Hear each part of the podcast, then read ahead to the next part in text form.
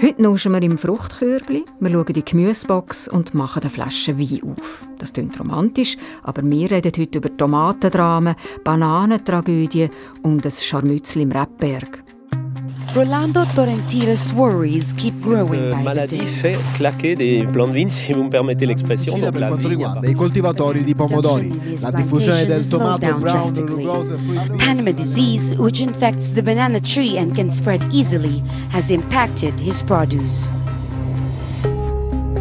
Das Coronavirus von den Tomaten, Bakterien, die Rebstöcke abwürgen und Pilze, die Bananenstuden aussaugen, das macht nervös und uns macht es neugierig.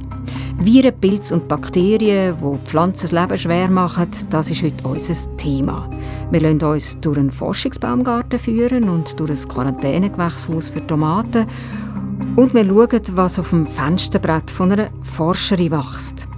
Das ist die zweite Folge der Kopf voran Staffel zum Thema Überleben. Kopf voran, der Podcast von der SRF Wissenschaftsredaktion. Ich bin Katharina Bochsler und nehme euch zusammen mit der Katrin Zöfel mit ins Reich der Pflanzenkiller. Katrin, du bist Botanikerin, hast ein Herz für Pflanzen und jetzt bist du auf Tour gegangen, um zu schauen, was eigentlich Pflanzen krank macht oder sogar lässt absterben. Ist dir da nicht gerade fast das Herz gebrochen?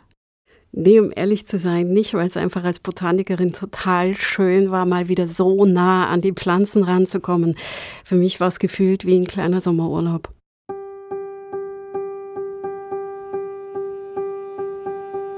Absäckeln können Pflanzen nicht. Sie können auch nicht in die Selbstisolation. Es wird also ziemlich schnell ziemlich unangenehm für die Pflanzen.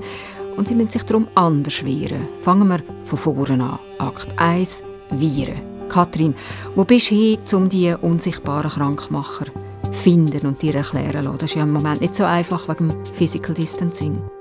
Nee, so einfach ist das im Moment nicht. Und im Grunde genommen bin ich nirgendwo hingefahren. Ich bin wie jeder andere auch im Moment oder viele andere auch im Homeoffice hocken geblieben. Habe dann aber Glück gehabt. Ich habe einen Forscher gefunden, Olivier Schum von der Agroscope in Nyon. Der war bereit, unsere SRF-App auf seinem Smartphone zu installieren und dann mit dem Smartphone in die Versuchsfelder zu gehen, mir das alles zu zeigen. Hat mir auch Fotos geschickt. Insofern war ich dann doch unterwegs. Et donc c'est ce qu'on va visiter. Donc voilà, je suis sorti du bâtiment. Und kaum ist er aus dem Gebäude raus, Il y a le Chablais en face de nous, le Mont Blanc hat man auch schon den Mont Blanc gesehen. juste en face aussi. Da bin ich natürlich ein bisschen neidisch geworden, muss ich zugeben. Und dann waren wir auch schon bei den Kirschbäumen. Alors ici, on a pour l'essai des, des cerisiers. Da waren so 300 bis 400 Kirschbäume. Viele davon sahen nicht so glücklich aus. Das habe ich auf den Fotos gesehen, die er mir geschickt hat. Die waren nämlich befallen vom Little Cherry Virus. Virus du Little Cherry. Virus de Little Cherry, das klingt ziemlich süß, aber ähm, ist wahrscheinlich ziemlich bitter für die Krisebäuerin. Es ist bitter für die Kirschbäuerinnen oder für die Kirschbauern, weil die Kirschen sind dann tatsächlich bitter und sie sind winzig und sie sind, schmecken überhaupt nicht mehr kirschig. Und das Ziel von dem Versuch war jetzt herauszufinden, welche Kirschsorten die es in der Schweiz gibt, welche sind da vielleicht resistenter, halten es besser mit dem Virus aus. Insofern hat man die einfach alle zusammengesucht, gepflanzt, angesteckt und abgewartet, was passiert. Die gute Nachricht ist, es gibt tatsächlich Kirschsorten, die den Virus gut aushalten. Zum Beispiel die Sorte Merchant, das sind so große, dicke, dunkle Kirschen oder Zierkirschen, die kommen auch gut klar mit dem Virus. Weniger gut klar kommen die Sorten Sam und Bing, habe ich mir sagen lassen. Das sind Süßkirschen, die sollte man also dann lieber nicht pflanzen. Gibt es eigentlich Hilfe für die Bäume, für die, die es eben weniger gut können wegstecken können, wenn sie mal infiziert sind? Nee, da bleibt nur noch rausreißen. Ah, also im wahrsten Sinn äh, vom Wort eine ziemlich radikale Methode. Was anderes kann man tatsächlich nicht tun. Wenn das Virus den Baum also richtig angesteckt hat, kommt es, wenn man versuchen will, ein Virus zu beurteilen, wie gefährlich der ist, dann mehr auf solche Dinge an, wie wie verbreitet er sich. Und beim Little Cherry Virus ist es zum Glück so, dass der nicht so leicht von A nach B kommt. Der braucht Hilfe, der braucht eine ganz bestimmte Schmierlaus, die dann eine kranke Pflanze sticht und dann eine gesunde Pflanze sticht und so das Virus von A nach B trägt. Dieses Virus kommt zum Glück nicht so einfach voran. Das Virus ist also äh, eigentlich ein richtiger Triebfahrer. Was gibt es denn sonst noch für Viren? Gibt es auch autonomere? Es gibt welche, die auf jeden Fall selbstständiger von A nach B kommen und von daher auch tatsächlich fieser sind. Zum Beispiel das Tomato Brown Rogus Fruit Virus ist deutlich fieser. Ich finde alleine schon die Namen sind teilweise echt spannend. Bei dem Virus ist es so, das befällt Tomaten und die Tomaten reifen dann nicht mehr richtig, die Blätter werden fleckig und es gibt am Ende 30 bis 70 Prozent Ernteausfall und eben, wie gesagt, das ist super ansteckend und das reicht schon, dass man das Virus an den Schuhen von einer Plantage in die nächste trägt oder auch Werkzeuge für kranke Pflanzen benutzt und hinterher auch für gesunde. Das heißt leider auch, Insekten bekämpfen hilft nichts, um dieses Virus zu stoppen.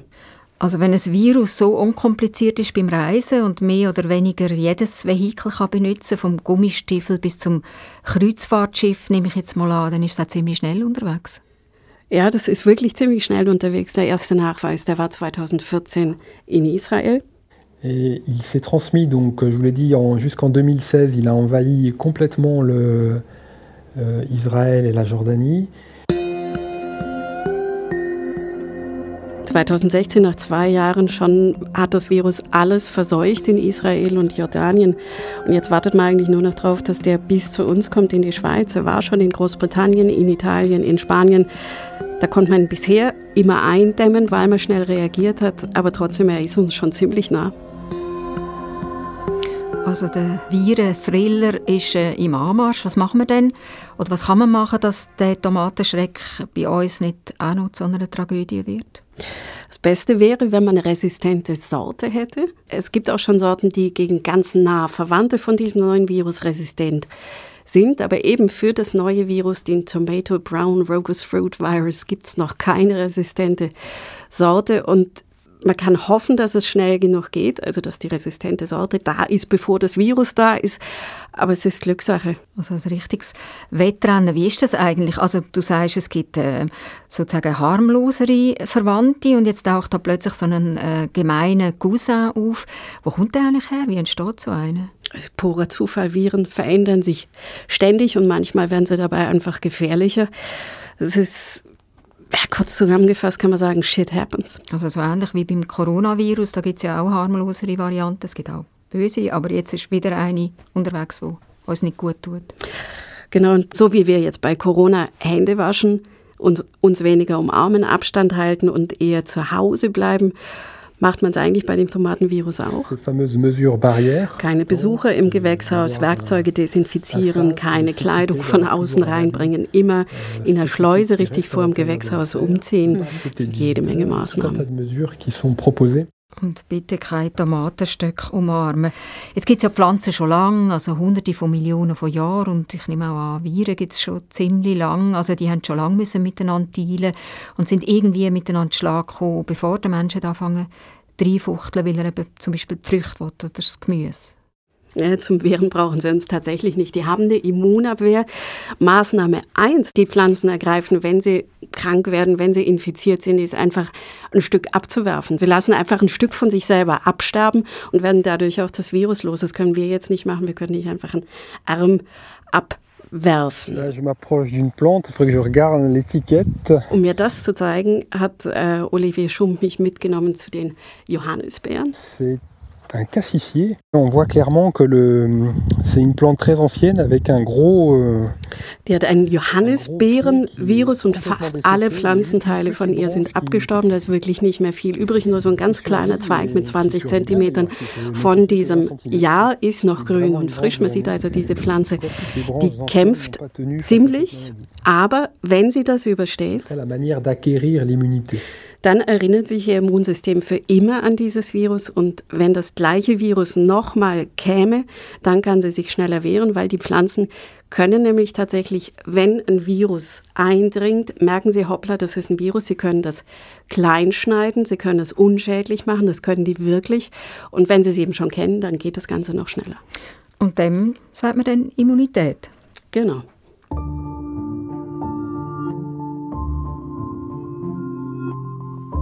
Jetzt machen wir einen Sprung oder schließen den ersten Akt ab und kommen zu Akt Nummer zwei und der heißt Pilze. wir reden nicht von Champignons, sondern zum Beispiel von Pilzen, die Äpfel scharfig machen oder Kürbisblätter pudern. Und wir fragen, was wollen Pilze von den Pflanzen eigentlich, Kathrin? Warum fallen Pilzpflanzen an? Die Antwort ist einfach, sie wollen was zu futtern haben. Sie brauchen Nahrung. Das kann ich gut verstehen. ja, ich meine, es braucht jedes Lebewesen und die Pilze machen es eben, indem sie Pflanzen krank machen. Das hat mir Susanne Dora erzählt. Sie ist 27, Doktorandin an der ETH. Sie saß wie ich im Homeoffice. Das Labor an der ETH war zu. Das heißt, da konnte sie mir nichts zeigen. Ich glaube, ich muss das eine Telefon schnell anlegen. Dann habe ich da bin ich super Gummistiefel. da waren wir dann tatsächlich draußen und der Apfelbaum war zum Glück tatsächlich auch in der Reichweite vom WLAN. Im Großen und Ganzen sieht er eigentlich relativ gesund aus. Relativ gesund, sagt sie, aber an ein paar Zweigen, da waren Blätter schon ein bisschen schlaff. Das sei eine Pilzkrankheit, sagt sie, das ist Mehltau. Genau, der Mehltau, der dringt mit Haustorien in die Pflanzenzellen ein und sucht denen dann eigentlich so ein bisschen Zucker und auch andere Nährstoffe ab, um sich selber zum Überleben zu bringen.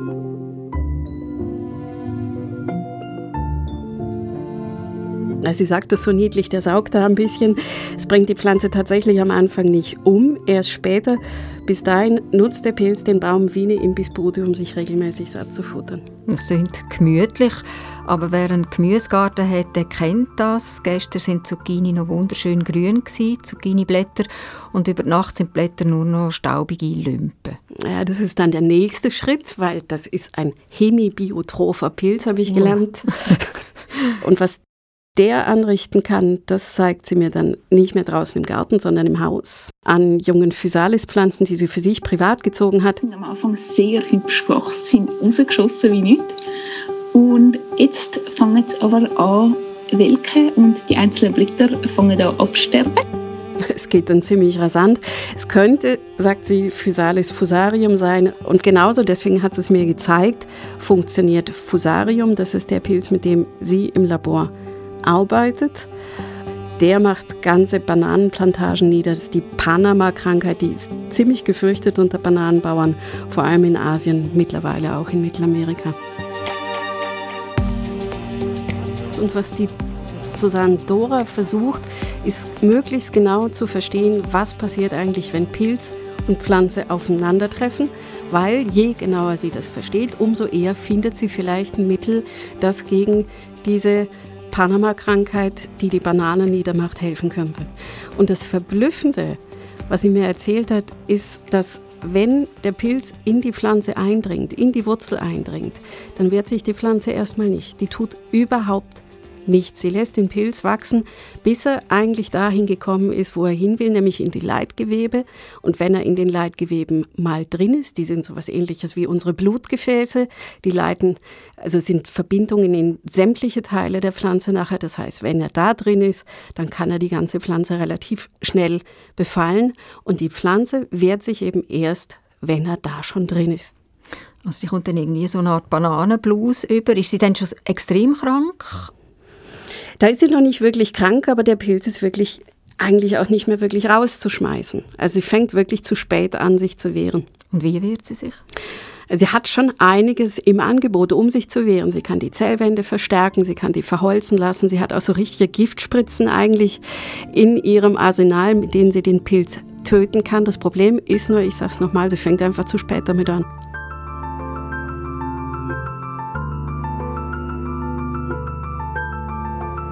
Also dann wäre es eigentlich ziemlich schlau von dieser Pflanze, wenn sie würde lernen, bisschen früher anzufangen, sich wehren. Dass man die Pflanzen eigentlich in die Lage versetzt, Gefahr früher zu erkennen. Und wenn sie Gefahr früher erkennt, kann sie sich mit ihren eigenen Möglichkeiten früher verteidigen. Jetzt ist natürlich die Frage, wie bringt man einen Bananenbaum dazu, auf Trab zu kommen? Wie, wie soll denn das gehen? Also wie wird man denen das beibringen? Wenn man es besser verstanden hat, und da sind die eben noch ein Stück weit am Anfang, dann könnte das tatsächlich irgendwann mal funktionieren, wenn man die Pflanze, wenn man so die Mechanik der Pflanze gut versteht.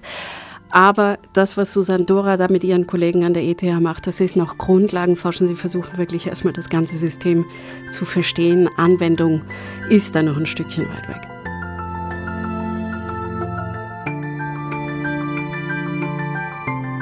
Viren und Pilze, von denen haben wir jetzt schon gehört. Und jetzt kommen wir sozusagen zum letzten Akt, zum dritten, zu den Bakterien.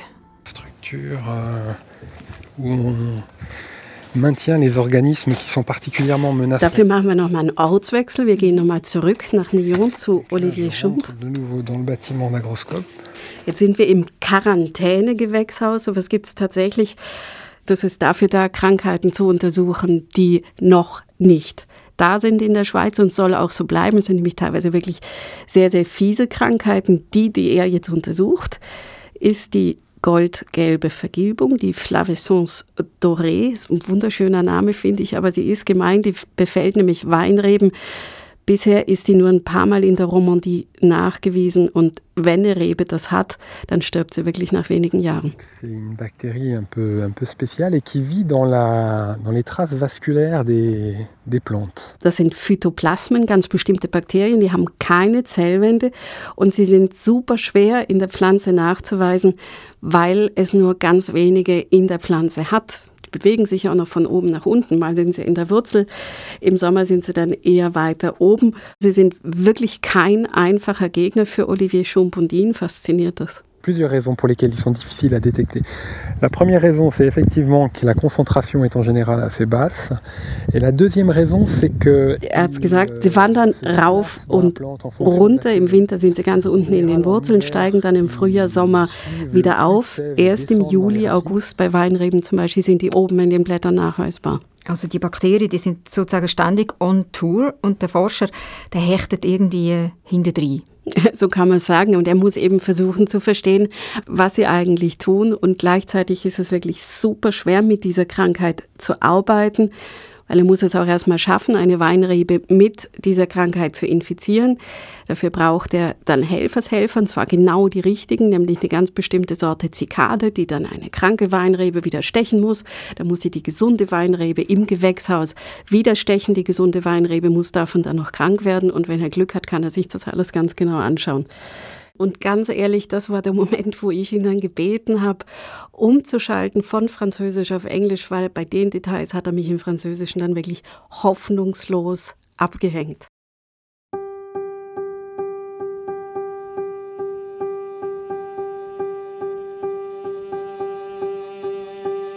We have some, some ideas about some treatments, but uh, very preliminary and it's not really applied. It's more like fundamental research.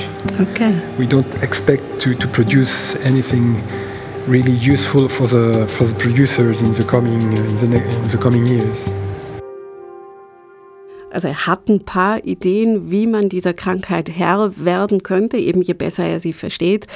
Aber bis es soweit ist, dass es tatsächlich den Weinbauern was nutzt, das wird noch eine ganze Weile dauern. Bis dahin bleibt wirklich nur. Dann nehme ich mal an, dass das Rausreißen. Ja, genau wie bei den Kirschen oder bei den Tomaten auch. Es bleibt nur noch das Rausreißen. Und andere Weinsorten pflanzen, die resistenter sind. Und in dem Fall ist es so, Chardonnay ist sehr, sehr anfällig. Merlot ist es weniger. Also muss der Winzer vielleicht einfach umstellen auf Merlot. Gegen viele Krankheitserreger ist also noch kein Kraut gewachsen. Das hat auch damit zu tun, dass Viren, Bakterien und Pilze Trittbrettfahrer sind von der Globalisierung. Sie profitieren von unserem unruhigen Vögel. Sie sind wie wir und mit uns unterwegs. Und wenn sie dann da sind, bleibt uns Menschen oder den Pflanzen oder den Bauern, den Winzern, den Kirschbauern oder wem auch immer nichts anderes übrig, als sich anzupassen, so sehr man vielleicht den Chardonnay geliebt hat, so gern man mit den Trauben gearbeitet hat, so perfekt der Chardonnay war, den man daraus keltern konnte. Man muss jetzt umstellen und lernen, wie man den perfekten Merlot macht. Überleben, das ist Thema dieser Kopf voran Podcast-Staffel. Und heute haben wir geredet über Viren, Bakterien und Pilze, die auf Pflanzen abgesehen haben. Im nächsten Teil geht es dann um uns Menschen, und zwar um unser virales Verhalten auf dem Planet. Schreiben oder anrufen könnt ihr uns aber schon jetzt. Wir sind gespannt auf eure Reaktionen zu deren und zu anderen Kopfvoranfolgen.